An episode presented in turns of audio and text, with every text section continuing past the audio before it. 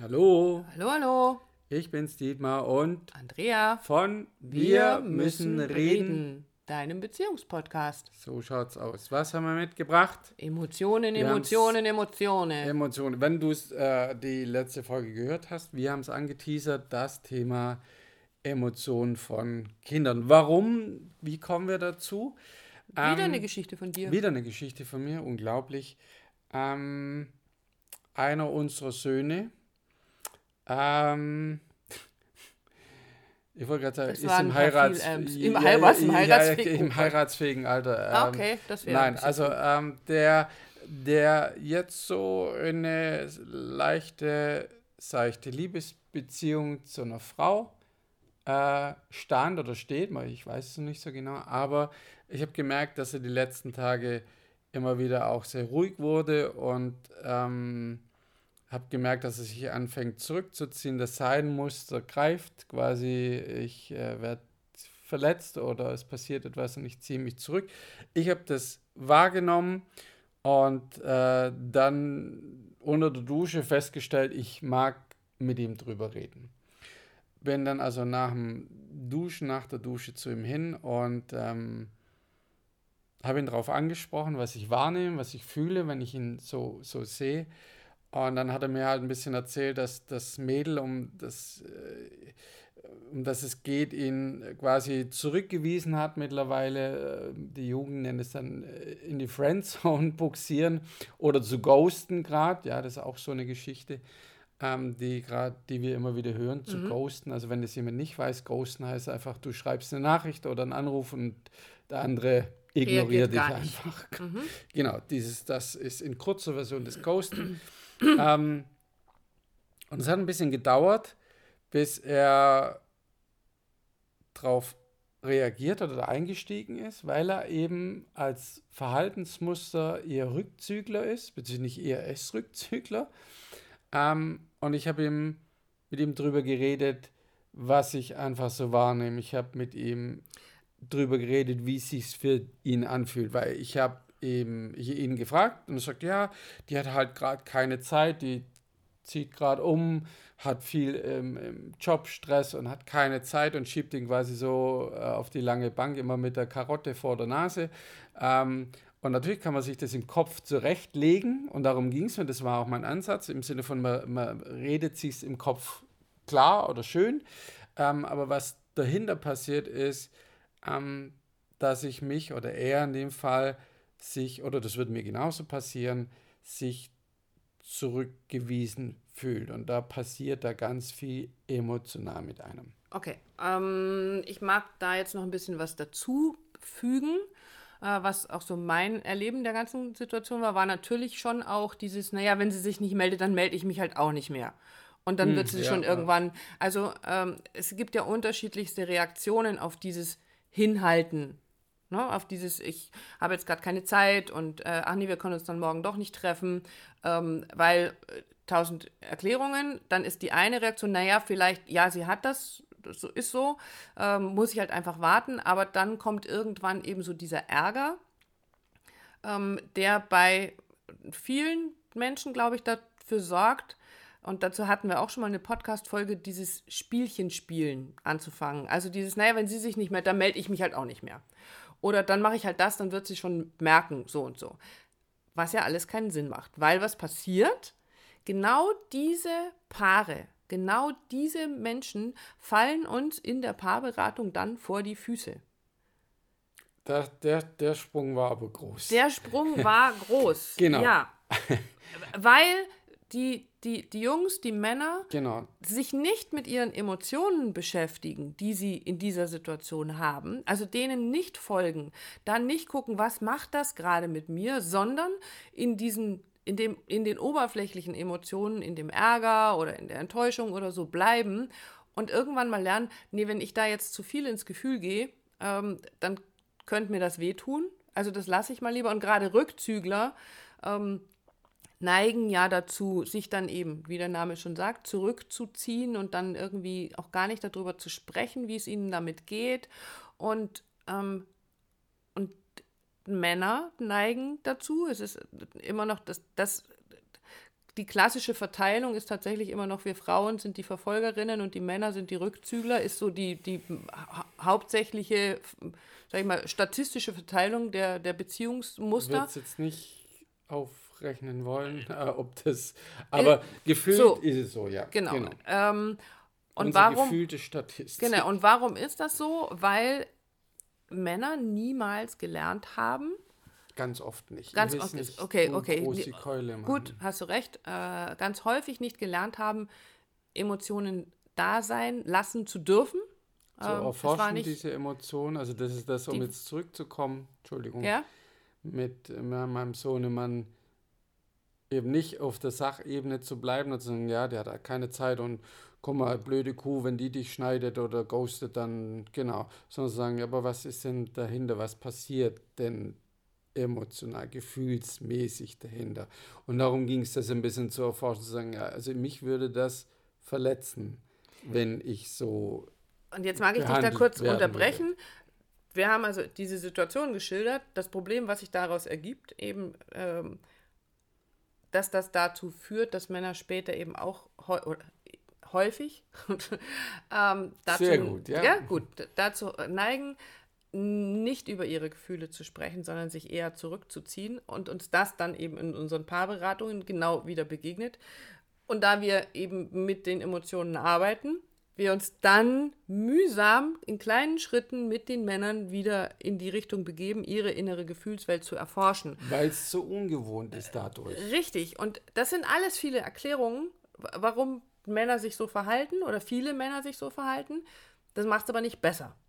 Und jetzt hast du ja eine Lösung ähm, mit deinem Sohn gesucht eine und gefunden. Lösungsmöglichkeit. Eine Lösungsmöglichkeit. Boah, also heute, ist ja was, heute ist was Korrektur ja, angesagt. Ja, ich, mag, ich mag das Thema einfach so vorsichtig anpacken, weil ja. es eben ganz schnell in Männer gegen Frauen, oben gegen um, unten. Nein, gar nicht. Ich, und darum geht es uns nicht, sonst nein, deshalb darf das wirklich in dem Fall immer auch relativieren sein. Ich weiß, dass wir unter unseren Zuhörern ganz viele Männer haben, die anders drüber denken, die anders fühlen, anders über ihre Emotionen reden. Und umgekehrt mit Sicherheit und ganz viele Frauen, die eben nicht so gerne über ihre Emotionen reden. Genau. Auch das gibt es ja. Aber darum ging es jetzt auch nicht, genau. sondern also, okay, die Lösung oder die Möglichkeit ist, die ich genutzt habe, mit meinem Sohn darüber zu reden, auch da, weil es mir ein Anliegen war, weil wir viele Männer in der Paarberatung haben, in der Paar Konstellation,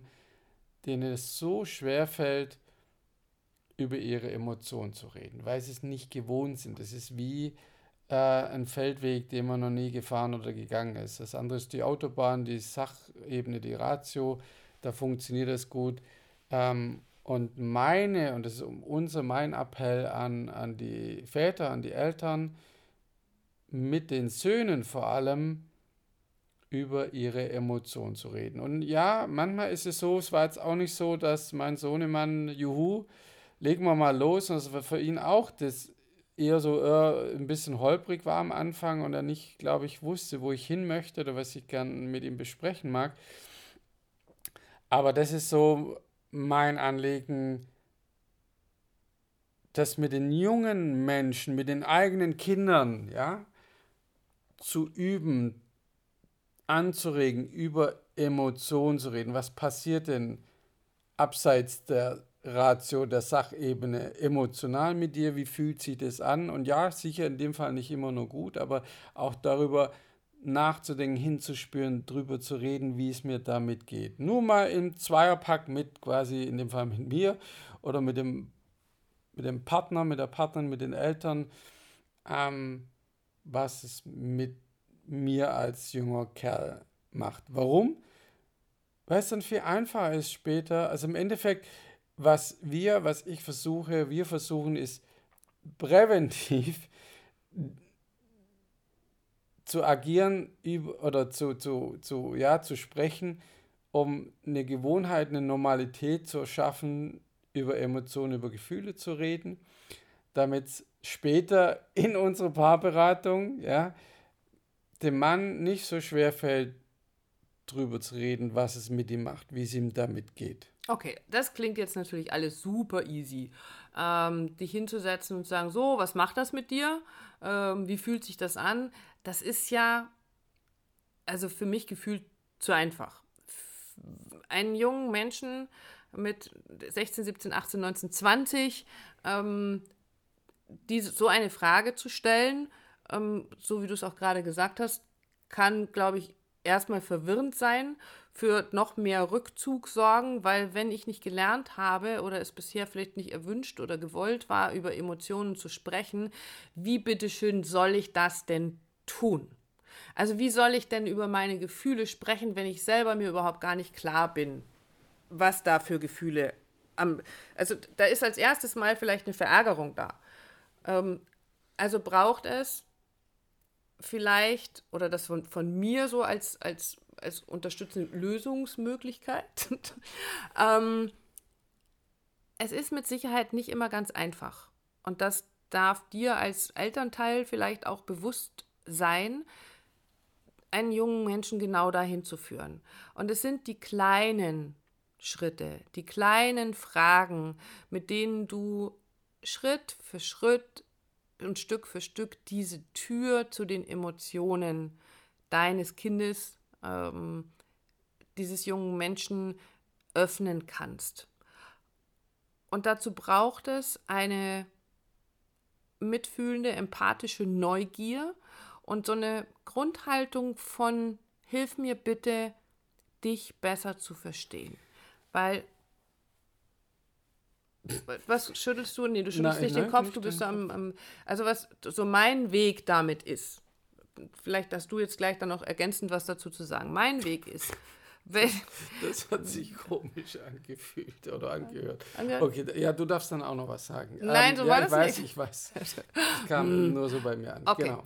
Also, ähm, mein, mein Weg ist eben dieses durch dieses kleinteilige Fragen, durch diese Einstellung mit Hilf mir bitte dich, dich besser zu verstehen, nimm mich mit in deine innere Gefühlswelt. Da mit kleinen Schritten diese Tür zu öffnen, hilft diesen jungen Menschen dabei, sich selbst besser zu verstehen.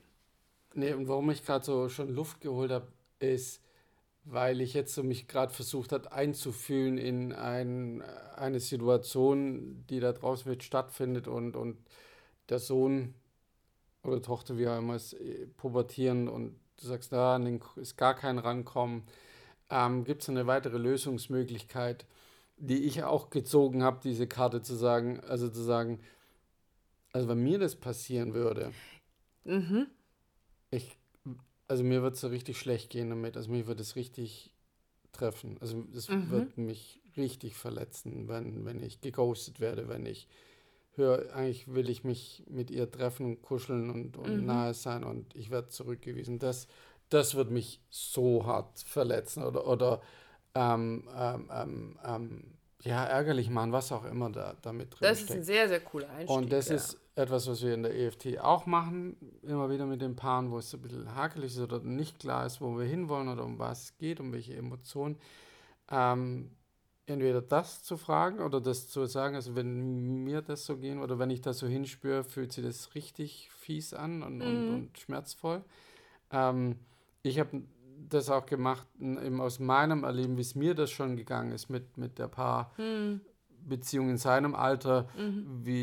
was ich da so gemacht habe. Also nicht, juhu, ich war da total easy damit, sondern wie mich das so verletzt hat. Ähm, und das hat ihm wirklich geholfen, glaube ich, aus meiner Wahrnehmung. Es leichter war, da ein, mit einzusteigen. Die Tür ja, zu öffnen ja, irgendwann auch, ne? hat er gesagt, ja, stimmt, das, das, das tut schon weh und das, das nervt auch richtig und, und ist auch fies, ja.